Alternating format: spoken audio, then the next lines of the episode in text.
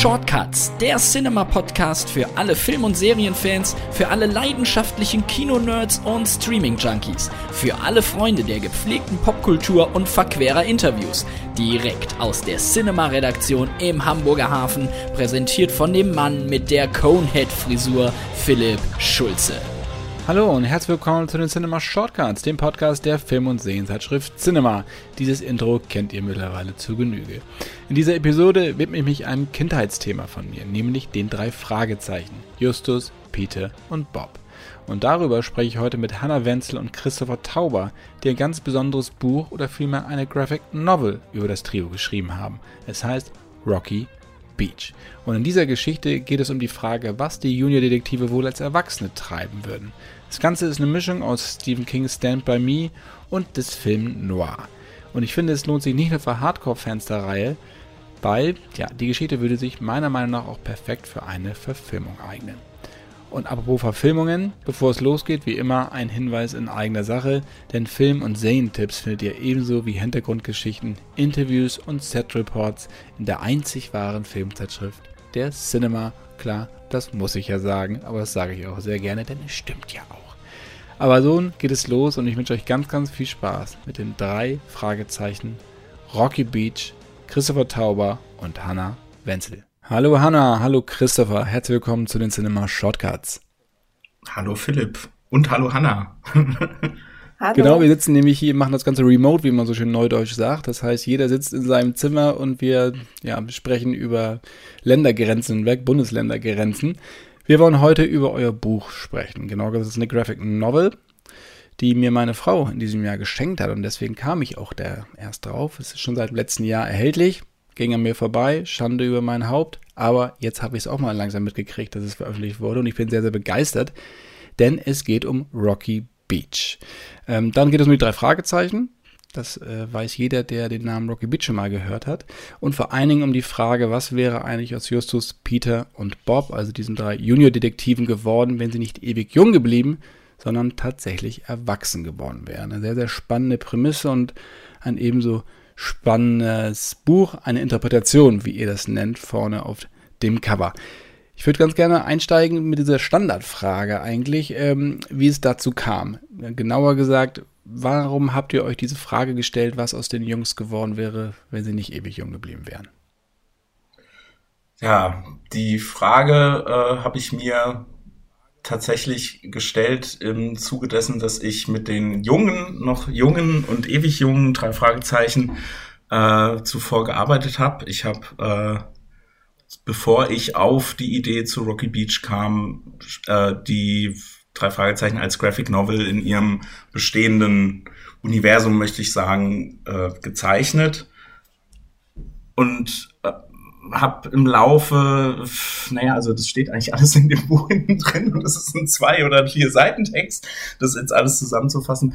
Ich habe mir diese Frage einfach gestellt ähm, während einer Reise auf den Spuren der drei Fragezeichen. Äh, tatsächlich nach dem ersten Band, den ich gezeichnet habe, bin ich nach Kalifornien gereist, weil ich festgestellt habe, da war ich ja noch nie. Ich war schon oft in den USA, aber ich war noch nie in Kalifornien und da die drei Fragezeichen in Kalifornien beheimatet sind, beheimatet sind also ihr Ort Rocky Beach, habe ich gedacht, den muss ich, den muss ich irgendwie finden.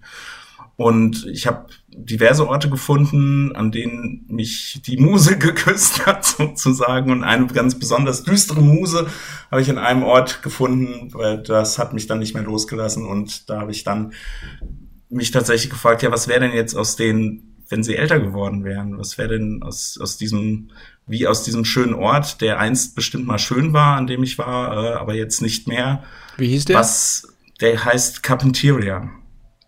Ähm, ist ein, ja, ist auch eigentlich wieder nur so eine, so eine Main Street und drumherum ein paar, ja, leerstehende Etablissements, vielleicht noch die eine oder andere äh, Sportsbar und und äh, da damals gab es einen ganz frisch einen neuen Craft Beer Schuppen, den ich aufsuchen musste. Und ansonsten war da nicht viel los und es war kein kein besonders einladender Ort und äh, auch beim Treffen auf die Einheimischen, die mir dann noch erklärt haben, warum dies auch kein einladender Ort ist, dann, ja, wie man so schön sagt, the plot thickens, äh, wurde es immer klarer, ich muss damit irgendwas machen. Was haben Sie gesagt? Und, warum ist war der, war der Ort so ausgestorben oder so gruselig? Ähm, naja, also das, der Ort ist wohl, das wurde mir bedeutet, als ich äh, meinem Laster Zigarettenrauchen gefrönt habe vom, vom äh, Waschsalon, wo ich meine Dreckswäsche gewaschen habe, wurde mir bedeutet, das doch bitte hier nicht zu tun, weil in der ganzen Stadt das Rauchen verboten ist. Also vor allem vor der Tür und innen drin, naja, in den öffentlichen Etablissements auch. Und ich gesagt, ja, aber ich bin aus Deutschland hier, ich kenne mich doch nicht aus mit euren Gesetzen, ist doch in jedem Ort anders. Und dann meinen die so, ja, ja, ja, das ist aber nicht so ohne, weil wenn du hier von der Polizei bei irgendeinem Vergehen und sei es nur irgendwie dein Rücklicht ist kaputt erwischt wirst, die sind hier alle scharf, weil die als äh, diesen Ort als Training Ground für Los Angeles benutzen. Also da werden Kadetten ausgebildet und die dürfen da anscheinend mit dem Okay des Bürgermeisters, der da die seltsamsten Gesetze erlässt, besonders hart rangehen. Und dann habe ich gesagt, gut, okay, das ist, äh, dann rauche ich hier versteckt irgendwo. Und ähm, ja, und dann habe ich mich in diesem Ort ein bisschen umgetan, bin in Kneipen gegangen, habe mit Leuten geredet und habe eben genau das noch, noch äh, weiter erfahren, was es damit auf sich hat. Und dann hast du überlegt, was wäre denn, wenn die drei Jungs wieder quasi nach Hause kommen würden in dieses Ort, was nicht mehr so dieses äh, Familienidyll versprüht wie in den Büchern oder in den Hörspielen? Ja, also eigentlich ein Abgleich mit einem tatsächlichen Amerika, wenn man so will. Was wäre, wenn die drei Fragezeichen älter wären und in einem, äh, sag ich mal, etwas realistischere, realistischer gezeichnetem Amerika zu Hause wären, als wir das kennen aus den ja, inzwischen über 200 Abenteuern, die sie erleben durften, aus amerikanischer und deutscher Feder. Ich muss ja sagen, Rocky Beach ist in den äh, Hörspielen und in den Büchern ähm, von, von Robert Arthur, das ist ja der Vorlagenautor gewesen, ist das ja, äh, glaube ich, so eine Stadt mit 3000 Seelen und da passiert irgendwie alles. Die haben mehrere Radiosender, die haben ein Stadion, glaube ich, sogar. Ich bin ja auch mit aufgewachsen. Also äh, gut, so eine Stadt kann es nicht geben. Äh, nichtsdestotrotz, es ist ja auch ein, eine Art Märchen. Insofern äh, sei das mal, sei das mal, glaube ich, verziehen. Du hattest gesagt, dass du schon an drei Fragezeichen-Büchern gearbeitet hast. Das war einmal das Dorf der Teufel. Liegt bei mir oben auch auf dem Nachttisch übrigens. Ohne dass du es mir zugeschickt hast. Das habe ich mir nämlich auch gekauft. Sauer. Gut. Ja, und, und später das Ritual der Schlangen, ne? Das war aber ja äh, quasi nach der Arbeit von an Rocky Beach, ist das richtig? So parallel, wenn man so will. Der allererste, einen, einen hast du dann noch nicht. Das ist der allererste war der dreieugige Totenkopf. Äh, und nachdem habe ich diese Reise angetreten und ähm, während des Dorf der Teufels ist die Idee an Rocky Beach gereift und das war auch, als ich dann den Mut gefasst habe und Hannah gefragt habe, ob sie Lust hat, mit diesem Experiment als Pitch zu Kosmos mit mir zu gehen. Wie sah die Zusammenarbeit dann aus, Hannah? Mit, also Christopher hat, hat geschrieben, hat das Konzept im Kopf gehabt und du hast es illustriert. Also du hast die, die ganze grafische Umsetzung gemacht. Wie kommt man da zusammen? Also ich muss da vorneweg noch sagen, wir kannten uns tatsächlich davor noch gar nicht. Ähm, das heißt, Christophers Anfrage war unser Erstkontakt. Ähm, also das hatte, dadurch hatte das ganz am Anfang erstmal nur so diesen Flair von einer ganz normalen Projektanfrage, aber schon allein der, der Text, den Christopher reingeschrieben hatte, ähm, wie er die, die Stimmung beschrieben hat und, und eben auch die, die Dinge, die ihm wichtig waren äh, an den Figuren, ähm, an, dem, an dem Setting und so weiter. Deswegen ja, hat mich sofort äh, fasziniert und äh, habe ich mich dann auch drauf gestürzt. Ähm, deswegen auch so diese, die erste Phase tatsächlich war eben diese Pitch-Phase, da ging es wirklich viel ums, äh, um in, äh, die Entwicklung, das, äh, das Anskizzieren der Personen, ähm, die ersten Storyboards und so weiter. Da, da, mussten wir uns tatsächlich auch so arbeitstechnisch ein bisschen kennenlernen. Und ähm, ich muss zu mir noch so ein bisschen sagen, das war, beziehungsweise, ja, war mein äh, erstes Langcomic-Projekt. Also alles, was ich davor gemacht habe, waren äh, Kurzgeschichten. Ähm, und das war so das erste große Ding. Also ich bin da deswegen auch mit einem riesen Respekt einfach rangetreten und musste mich da auch wirklich mit, mit Christopher so ein bisschen einspielen am Anfang. Und äh, ich habe vor allem natürlich dann mit Bildern kommuniziert, habe ihm durchgeschickt. Ähm, was mir so auch zu den Fotos, die er von seiner ähm, Reise mir zugeschickt hatte, was mir dazu einfiel und er hat dann in Text praktisch darauf reagiert. Und so hat sich das ergänzt ähm, und eingespielt. Christopher, du illustrierst ja selber. das dann abzugeben, das stelle ich mir nicht so einfach vor, wenn du da selber die, die Figuren im Kopf hast und auch das Setting und das dann jemandem anderen quasi hauptverantwortlich zu übertragen. Und äh, ist das schwer loszulassen?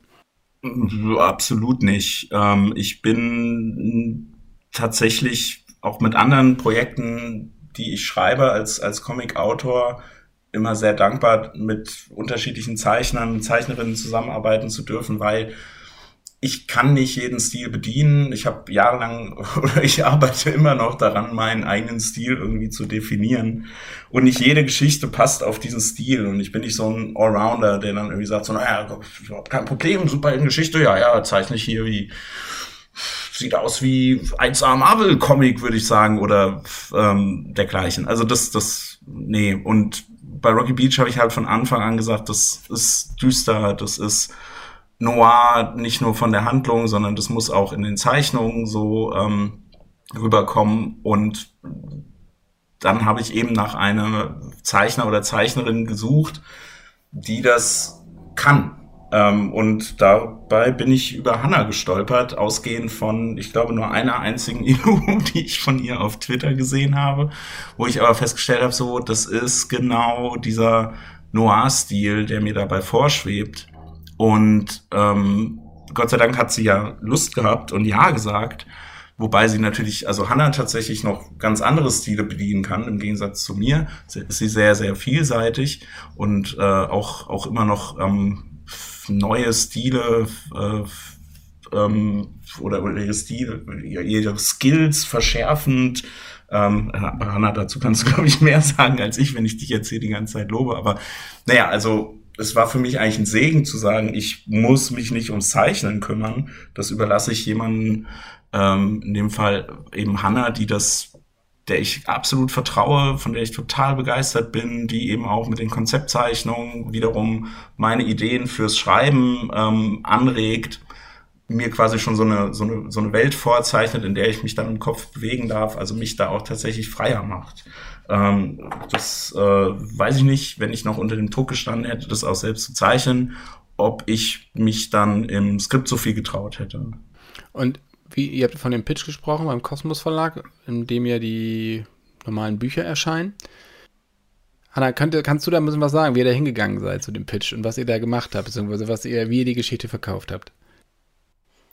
Ähm, Christopher hat da seinen Kontakt in den Verlag äh, genutzt und äh, wir haben dann wirklich so ein Pitch-Papier, also eine mehrseitige Präsentation vorbereitet. Da war drin ähm, die ersten Figurenskizzen, ähm, was jede einzelne Figur, wie die sich, wo, wo die sich hin entwickelt hat. Äh, dann äh, verschiedene Schauplätze haben wir auch mit anskizziert und auch diese ganze Grundstimmung und Atmosphäre anhand von wirklich beschreibenden Texten und, und so ein paar ähm, Texturelementen haben wir das so ein bisschen aufgearbeitet und dann eben auch ähm, eine Szene komplett gezeichnet. Genau, das war, ich glaube, das war sogar der, der Schluss. Also es ist jetzt nicht eins zu eins, äh, wie er in, in Rocky Beach drin ist, aber es ist in etwa die, die letzte Szene und tatsächlich, äh, ich hoffe, ich sage es jetzt nicht falsch, aber die letzte Seite des Buches war, glaube ich, die erste Seite ähm, von der Szene im, im Pitch, irgendwie so. Also die ist tatsächlich eins zu eins übernommen.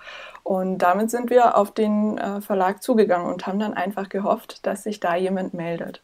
Wir haben es ganz frech einfach hingeschickt, äh, ohne Absender. Also ich habe es in so eine Mappe gesteckt, die dann auch noch zugeklebt, noch extra Kaffeeflecken drauf gemacht und streng geheim drauf geschrieben, um das Ganze so ein bisschen mysteriös erscheinen zu lassen. Und haben es an die äh, beiden Redakteurinnen, die damals die drei Fragezeichen gemacht haben, geschickt.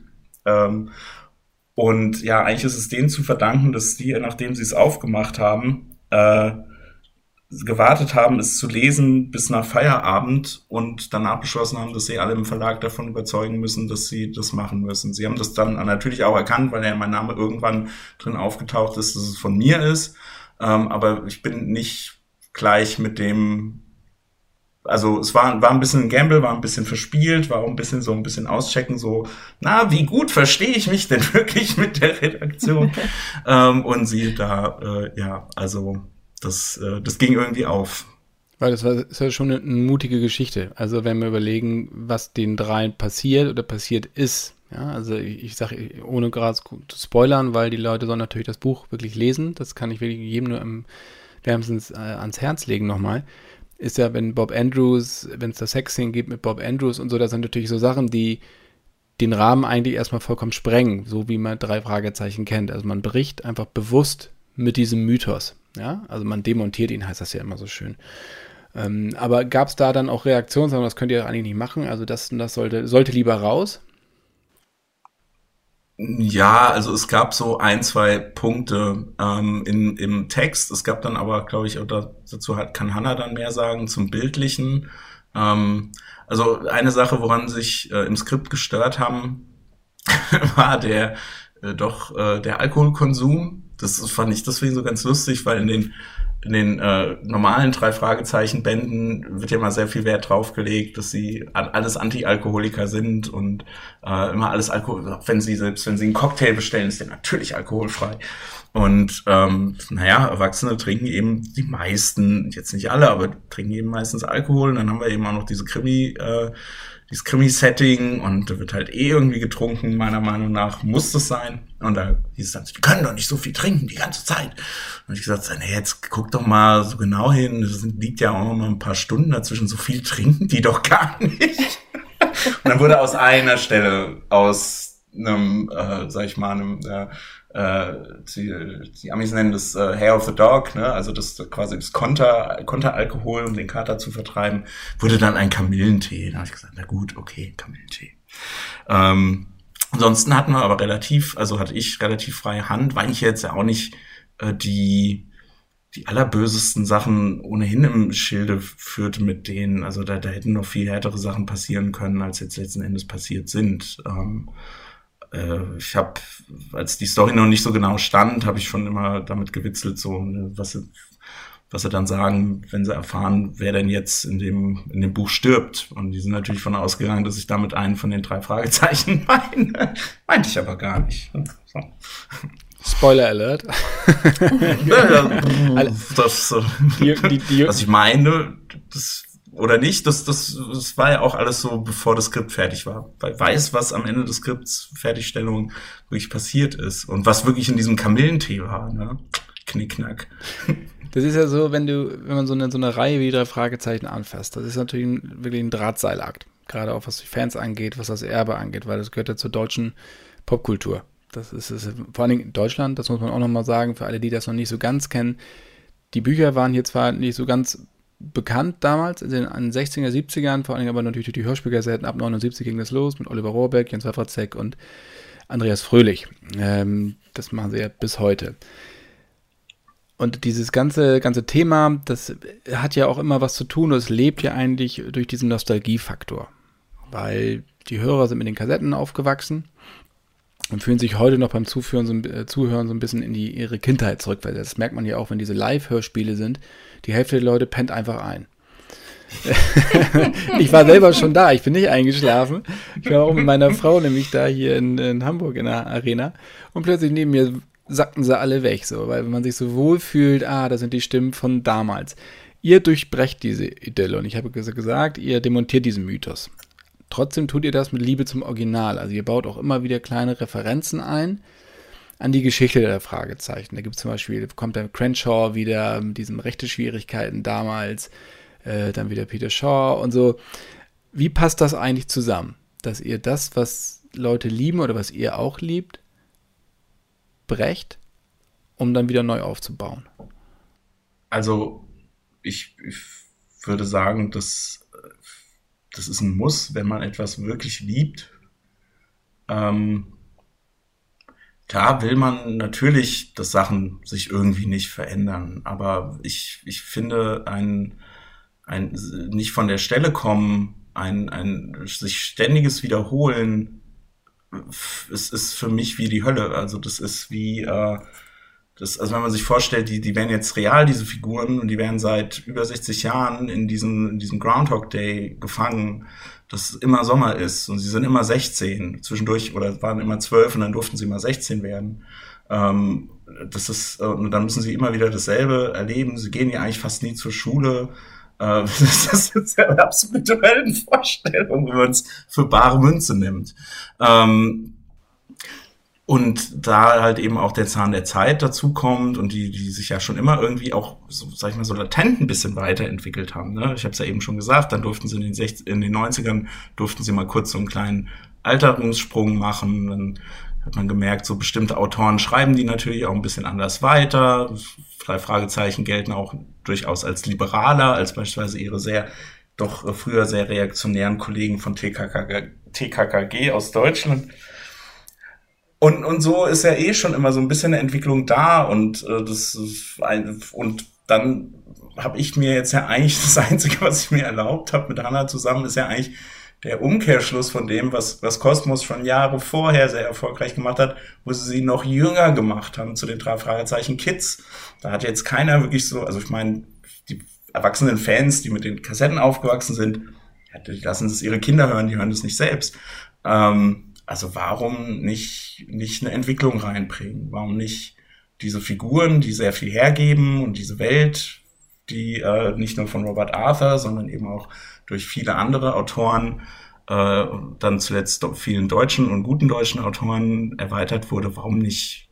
Das wäre, das war meine Idee, das zu erweitern. Und ja, ich finde nicht, dass ich da dem einen, äh, dass man dass das was Böses ist, ein, etwas weiterzuentwickeln. So mit, äh, wenn, es kommt ja nicht, es kommt ja nicht aus einem Businessplan heraus oder einem Update. Wir müssen es jetzt machen. Die müssen jetzt alle einen TikTok-Kanal haben und äh, sondern äh, nee, ich bin ja auch immer, das ist ja unsere Geschichte ist ja auch immer noch retro genug. Ne? Wir sind irgendwo in den 90ern mit der Geschichte.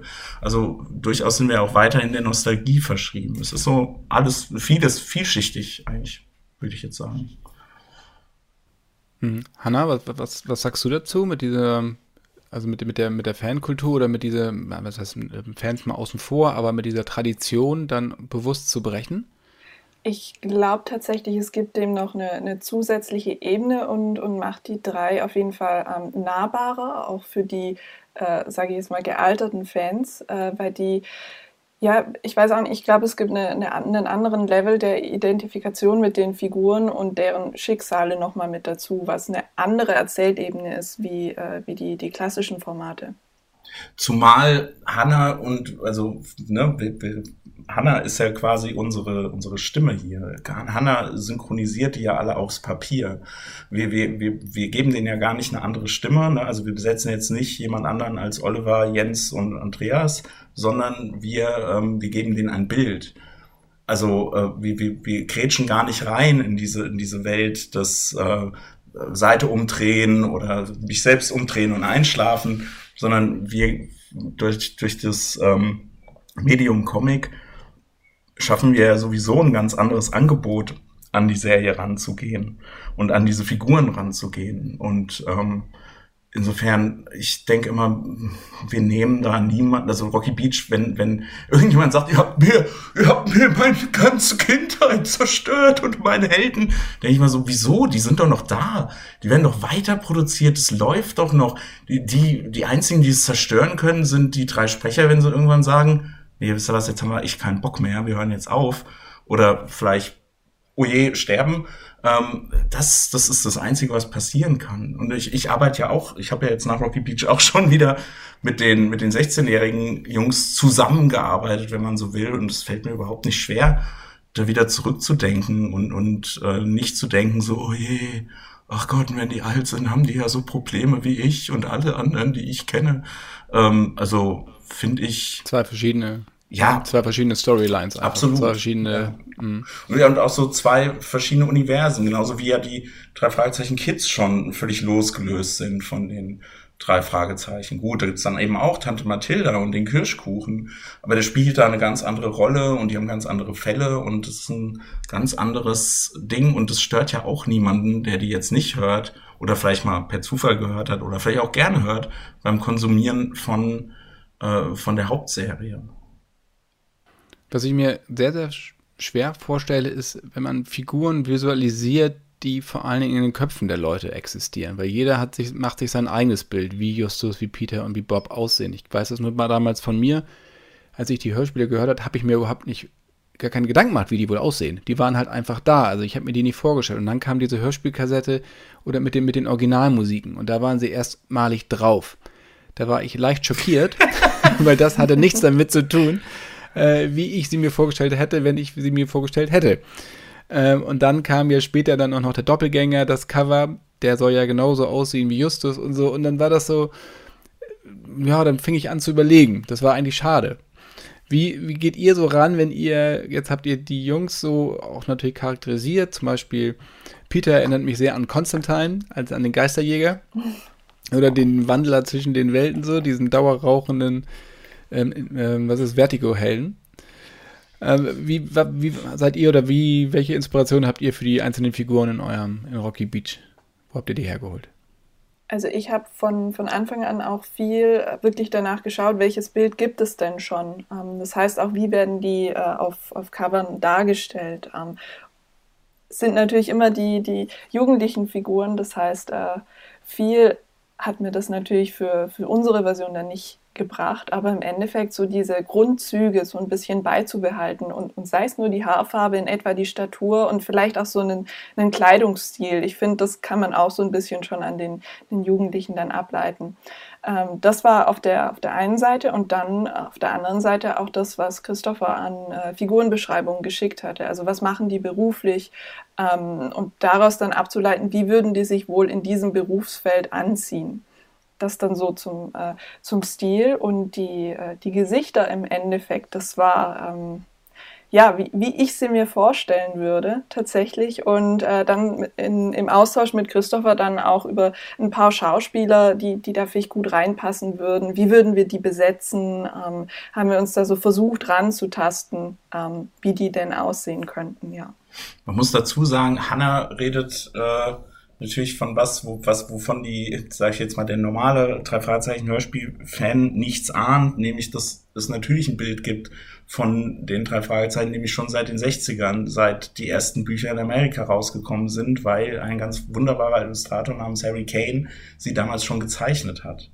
Ähm, und äh, der hat die auf den Punkt gebracht. Also das ist, die, die Hörspiele leben natürlich von den Stimmen, ähm, natürlich auch von der Körperlichkeit, die da transportiert wird. Ne? Alle drei haben eine Körperlichkeit, die immer wieder thematisiert wird.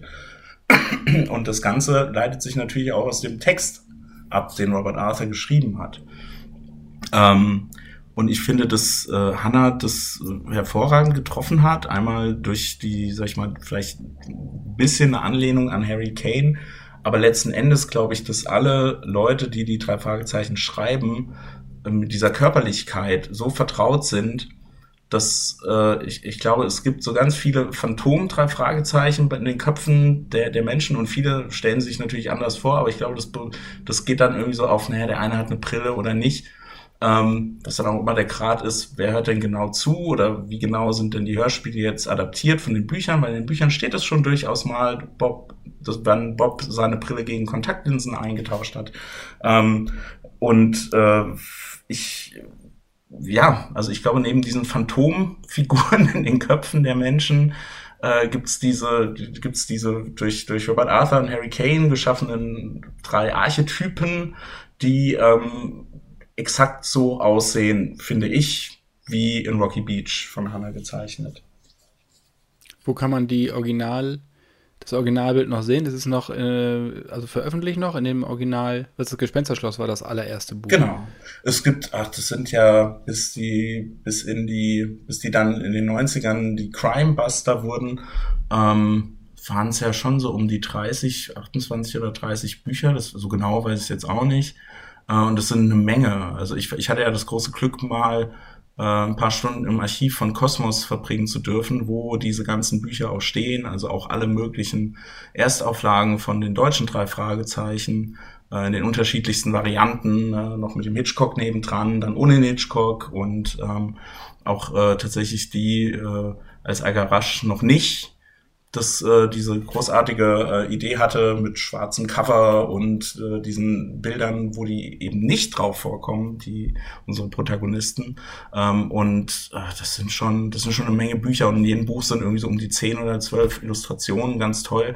Äh, Googles, äh, Three Investigators, Harry Kane Und dann findest du, glaube ich, jede Menge Bilder. Ich hatte im Intro schon mal erzählt, dass als ich das gelesen habe, mir natürlich auch sehr, sehr schnell, gut, ich bin ja auch ein Filmjournalist, filmische Gedanken gekommen sind. Äh, und ich hatte Film Noir erwähnt. Wenn wir jetzt mal das, das Buch, also Rocky Beach, vielleicht die Frage an Hannah zuerst, ähm, mit Filmen vergleichen. Welche Filme kommen dir sofort in den Sinn, die sicherlich auch dann deine Inspiration waren? Äh, du hattest ihn im Intro, glaube ich, sogar gesagt, äh, Stand By Me. Das war für mich so der Film, irgendwie dieses Gefühl, was diesen Film getragen hat, äh, das war für mich tatsächlich zentral, ja. Also ich mag den Film auch sehr gern und ähm, das hat für mich einfach gepasst. Warum? Ja. Äh, das war auch dieser, dieser Bruch tatsächlich mit der Kindheit, der in dem Film, finde ich, eine, eine ganz große Rolle spielt und auch diese, äh, auf der anderen Seite die Unbeschwertheit des Sommers. Ich meine, klar, die, die sind dort nicht erwachsen, aber ich finde die Emotionalität, die der Film mit sich bringt, also die habe ich in Rocky Beach gesehen, deswegen hat es für mich gut gepasst. Und ihr habt, ich weiß nicht, ob es du, Christopher, warst, du, Hannah, in einem Interview, habe ich, äh, habt ihr gesagt, dass die Bücher eher handlungsgetrieben sind, aber Rocky Beach ist eher figurengetrieben. Könnt ihr das ein bisschen ausführen, wenn es denn stimmt?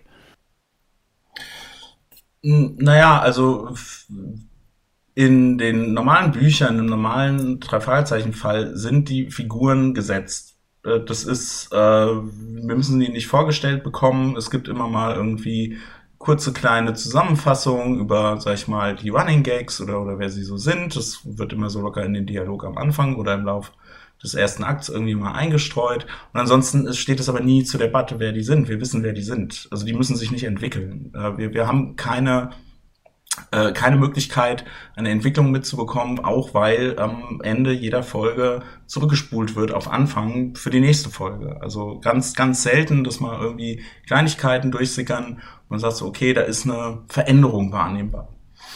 Und äh, bei Rocky Beach äh, ist es das Gegenteil. Wir müssen diese, wir müssen unsere drei Jungs erstmal wieder kennenlernen und erstmal, die müssen sich selbst auch erstmal wieder kennenlernen, also gegenseitig und vielleicht auch ein bisschen sich selbst. Und äh, dabei ist dieser, der Plot und der, der Kriminalfall, der passiert, der ist nur Beiwerk. Das ist nicht das Hauptaugenmerk dieser Geschichte.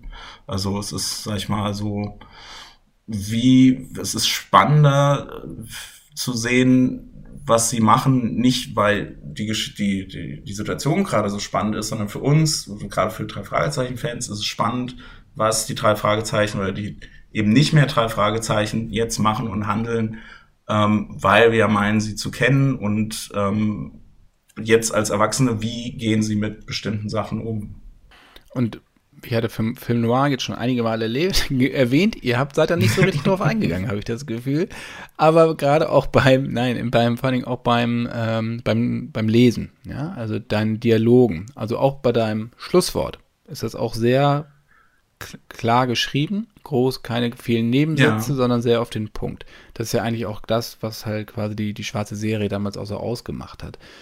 Ähm, klare Schwarz-Weiß-Bilder, obwohl das nachher sich dann ja auch sehr, also diese gut, ähm, gut böse Zeichnung hat, ist dann ja auch einander übergegangen, was Anti-Helden angeht und dergleichen mehr. Hast du da Filme im Hinterkopf gehabt beim Schreiben? Also, ich glaube, der Film, ich weiß nicht, ob er als, als Film noir durchgehen würde, wahrscheinlich eher nicht. Ähm, ich, so die, die ersten Bücher, es sind eher Bücher, die mich so dazu bewegt haben für die ersten Ideen dazu. Das ist ganz klar auf jeden Fall Donald Westlake, ähm, großer Krimi-Autor, der leider viel zu, oder vielleicht auch Gott sei Dank noch nicht so oft verfilmt wurde, außer seinen Parker äh, Roman, der erste von den Parker-Romanen, der ist, glaube ich, schon mehrfach verfilmt worden, meistens schlecht, mit Mel Gibson einmal und einmal mit Jason Statham. Beide sind, also der mit Mel Gibson ist sogar noch ein bisschen besser, der mit Jason Statham ist wirklich fürchterlich. Ähm, und Film, also was beim Schreiben dann tatsächlich nach der Konzeptionierung äh, mehr rein, reingekommen ist, ist der Film Copland, ähm, der jetzt ja nicht so wirklich noir ist, aber ich finde, er hat so, durch, auch durch den Anti-Helden und den äh, Sylvester Stallone ist ja so ein bisschen wie so ein, wie so ein Gumshoe-Detective im Ganzen, obwohl er der Sheriff ist. Ähm, und weil er eben mal der Held war dieser kleinen Stadt und jetzt so als, naja, als Sheriff missbraucht wird äh, von den Polizeikräften, die da am Werk sind und sagen so, naja, der sorgt hier für Recht und Ordnung und wir haben unsere Ruhe, weil der macht, der, der, hat keinen Muskel, der macht eh nix. Und, und so die ganze Stimmung von Copland, auch dieses Amerika-Bild da drin, das hat mich sehr inspiriert. Findet man auf jeden Fall wieder, muss ich wirklich sagen. Copland auch, für alle, die ihn nicht kennen, ein großartiger Film, wenn nicht sogar der beste mit Sylvester Stallone. Ähm, da zeigt er wirklich, dass er wesentlich mehr kann, als mit den Fäusten und irgendwie äh, einmal kräftig durchzuladen. Ähm, wirklich unterschätzter Schauspieler, muss ich wirklich sagen. Gerade in Copland zeigt sich ja. das.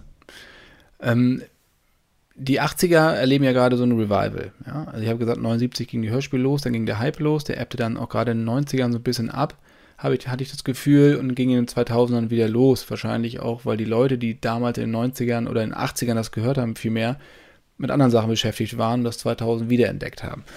Vielleicht eine, eine Erklärung, also so war es jedenfalls bei mir.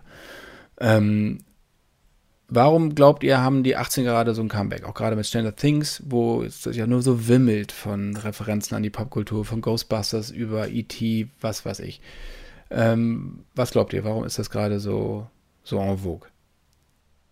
Also ich bin mir unsicher, ob das, ähm, ob das sich tatsächlich durch alle äh, Generationen zieht. Ich, mein Eindruck ist tatsächlich, dass es die Generation, die die 80er nicht kennt. Ähm, und daher ist es zwar was, was in der Nähe ist, aber trotzdem eben äh, was, was Fremdes und daher was Neues. Also das könnte ich mir jetzt zum Beispiel vorstellen, was jetzt für mich eben auch eine Faszination der 80er ist. Ich habe die effektiv nicht äh, erlebt und daher ist es für mich was, was ich neu entdecken kann, ein eigenes Jahrzehnt, so gesprochen. Ich glaube, ich habe da eine sehr desillusionierte Erklärung dafür. Ich glaube, es liegt einfach daran, dass die Leute, die in den 80ern, so wie du und ich, Philipp, nehme ich mal an, äh, damit aufgewachsen sind, irgendwann in die Position gekommen sind, zu sagen, wir können das, was wir, was uns geprägt hat, weiterführen. Und, und ähm, das Ganze ist wie so ein, das ist, ist ein Marketing-Ding. Ne? Also alles, was irgendwie in den 80ern toll war, also die meisten Sachen, ähm, ob ja schon in den 70ern angefangen haben wie Star Wars oder dann eben sowas wie Ghostbusters, eben so diese, diese prägenden äh, Dinge, die, äh, die werden jetzt einfach, die werden einfach weitergeführt, weil äh, die Kinder von damals jetzt erwachsen sind und Geld haben und es ihren Kindern kaufen, weil sie das Gefühl haben, sie sind dann wieder Kind. Und es wird einfach mega ausgeschlachtet. Äh, und das ist ja, ähm, ich bin nicht so der Fan von, ehrlich gesagt. Bin auch nicht so der Fan von Stranger Things. Das ist mir zu, zu einfach alles. Da fehlt mir so ein bisschen so ein, äh, es reicht mir nicht, dass das toll aussieht, wie, wie die Annahme der 80er, aber so toll sahen die 80er ehrlich gesagt auch gar nicht aus, wie bei Stranger Things. Ähm, zumindest nicht in Deutschland. Zumindest nicht in Deutschland, das stimmt. Ähm, ja, also ich, ich glaube, ich bin da so ein bisschen pessimistisch. Oder was heißt pessimistisch? Mir gefällt es nicht so gut. Dieses, ich, ich fände es schöner, wenn, wenn weniger Remakes und Rehashs und Reboots existieren würden und äh, mehr neue Sachen produziert werden würden. Das ist jetzt super, dass ich das sage, der für die drei Fragezeichen arbeite. Äh, ähm, aber naja, zumindest, sag ich mal, der Versuch mit Rocky Beach zu sagen, so, okay, wir bringen es zumindest mal. Ähm, aus aus, sag ich mal, aus einem gewissen Stillstand raus, äh, ist ja, habe ich ja unternommen. Ähm, ja, ich, ich weiß nicht. Also ich, ich, ich halte die 80er auch so für, für durchaus für durcherzählt. Ich frage mich, wann denn so die massiven 90er Sachen kommen. Die sind eigentlich schon längst überfällig. Äh, und dann in den 2000ern wird es ganz schwierig, weil in den 2000ern hatten wir auch schon die 80er. äh, und äh, kommen wir jemals los von den 80ern, frage ich mich dann manchmal und bin echt irgendwie so, und dann kommt schon wieder ein neuer Ghostbusters. Und ich denke mir so, warum? Warum kann der nicht anders heißen? Warum kann es nicht ein ganz anderer Film sein, meinetwegen in derselben Thematik, aber warum muss da das Label Ghostbusters draufkleben, äh, wenn es dann gar nichts mehr damit zu tun hat? Ähm, und wenn ihr euch die ganze Fragezeichenwelt so anguckt, ihr, ihr kennt das alles aus dem FF, ähm, seid ihr nicht nur mit groß geworden, sondern arbeitet, habt ihr auch gesagt, damit. Ähm, Gibt es da noch andere Aspekte, die euch interessieren, wo ihr sagt, eigentlich könnte man daraus auch noch was machen? Ein Skinny Norris Spin-off zum Beispiel? Also die Figuren geben alle noch unheimlich viel her, ähm, die, die weiterzudenken und weiterzuerzählen. Ja, auch die drei selbst sind ja auch längst nicht auserzählt, so wie wir sie in Rocky Beach erzählen. Ne? Das bleiben, es bleiben ja im wahrsten Sinne des Wortes viele Fragezeichen, nicht nur drei ähm, bei, bei unserem Buch, auch was den Fall angeht. Also Spoiler Alert. Am Ende sind noch ein paar Fragen offen. Ähm, ja, also ich kann mir da durchaus mehr noch vorstellen. Ähm, auch, auch gerne bei, bei Nebenfiguren. Äh, wobei es natürlich auch Spaß macht, sich seine eigenen Figuren immer wieder für jeden Fall auszudenken. Also nicht nur bei Rocky Beach, sondern eben auch bei der normalen Comic-Serie zu sagen, so was sind denn interessante Nebenfiguren, die ja dann immer eine Reaktion von den, von den dreien herausholen. Und das ist, wie, wie macht es Spaß, das zu erzählen? Ich finde auch, also gerade ähm, was ich beim, beim Zeichnen und Entwickeln auch gemerkt habe, ist, dass diese ähm, die Welt, also Rocky Beach an sich, die zu beleben und dort auch neue Schauplätze zu schaffen, äh, fand ich unglaublich spannend und äh, auch schön, das beleben zu können. Und ich denke, da ist auch viel, viel Spielraum, um das ja noch ein Stück mehr zu füllen. Ich würde ja ganz gerne mal was über Eugenie nochmal wissen, über den Widersacher von Justus. Die habe ich, die fand ich, die Figur finde ich einfach fantastisch. Äh, ging ja mit der Superpapagei los. Stimmt, Victor Eugenie, der, der Meisterdieb. Ähm, naja, der Victor Eugenie ist natürlich so, so die, äh, so der Pseudo-Moriarty, sag ich mal, von Justus. Ähm, den, den, ja, das ist, das ist so, glaube ich, so Teil der, der drei Fragezeichen-Welt, die so ähm, wo ich nicht so unbedingt mit andocke, das, das, mm, ja, das ist, finde ich so ein bisschen aufgesetzt, dass Justus so ein, so ein, ja, so, so einen erwachsenen Widersacher hat, der ihn so ernst nimmt. Ne? Also äh, gut, er ist ja dann eher, er ist ja mehr Irene Adler als, als, als Moriarty zu, zu Justus irgendwie, weil sie ja doch irgendwie eine Bewunderung zueinander haben. Also das ist, äh, weiß ich nicht, zu Eugene würde mir nicht viel einfallen. Ich glaube, wenn ich den erzählen würde, würde ich den so als, als, als, als Randfigur erzählen, der irgendwie eine, Fern eine, eine, eine Zaubershow im Fernsehen hat oder sowas und äh, eigentlich nur so ein Angeber ist. Du hattest, hattest gesagt, am Ende bleiben ja auch noch viele Fragen offen, was ja auch gut ist, weil ich finde immer die Gefahr bei Prequels und auch bei Sequels ist, die Figuren zu doll zu erklären. Äh, Gerade bei Prequels neigen die Leute ja gerne dazu, wirklich, woher kommt er, wie wurde er zu dem, was er dann wurde. Ähm, oder wie wir ihn kennen. Bei Bond haben sie es gemacht mit Casino Royale, das war aber ja ein vollkommener Reboot, insofern hat das für mich vollkommen funktioniert. Ähm, aber bei vielen anderen funktioniert es halt nicht, weil es diese ganz, den, äh, also das Geheimnisvolle dieser Figur nimmt und viel, oftmals hat man sich auch gar nicht gefragt, warum er so wurde, wie er wurde, weil er wurde so, Punkt. Also bei Darth Vader hat mich das einfach nicht interessiert, wer Anakin Skywalker war. Ähm, weil dann dadurch die Figur einfach abgemildert wird, wenn man Beweggründe und Motivationen ähm, herausfiltert und den Leuten dann präsentiert. Das habt ihr hier nicht getan. Ihr zeigt ihn in einem, oder zeigt die Figuren in anderen Lebensumständen oder fast schon Aggregatzuständen, aber am Ende genau entlässt, entlastet die Figuren oder den Zuschauer oder den Leser ja viel mehr äh, eigentlich genau genauso schlau wie vorher. Und das ist halt einfach wirklich toll gemacht. Das wollte ich euch hier an dieser Stelle nämlich auch nochmal sagen, dass mich deswegen oh, auch schön. das Buch so, so gekriegt hat. Ähm, wie fandet ihr die Verfilmungen, die beiden? Habt ihr die gesehen? Ich glaube, ich habe ich hab nur die erste gesehen. Und ich habe die mit einem, äh, ich glaube damals achtjährigen Jungen zusammen geguckt, dem Sohn meiner damaligen Freundin, später Frau. Äh, und der fand ihn super. Und da war ich sehr milde, weil ich gedacht so, warum soll ich den jetzt irgendwie erklären, warum das alles nicht äh, so ist wie in meinem Kopf. Ähm, es war halt wirklich nicht, obwohl ich fand den Justus Schauspieler echt ganz gut. Ähm, aber als ich dann gehört habe, dass er, dass er, als er die Rolle bekommen hat, ne, ich weiß nicht, ob das stimmt, es gibt ja diesen Mythos, er hat die Rolle bekommen, dann hat er erstmal abgenommen. Äh, ähm, ja, also vieles, man kann vieles dazu sagen, vieles, was man anders hätte machen sollen können, aber ich meine, die Dinger sind gemacht, was soll man daran rumkritisieren? Ich fand den ersten gut bis okay, okay bis gut und er war Gott sei Dank nicht äh, wie, weiß nicht, was sie dann später aus den fünf Freunden hier beispielsweise gemacht haben, wo ich mich wirklich frage, habt ihr sie noch alle?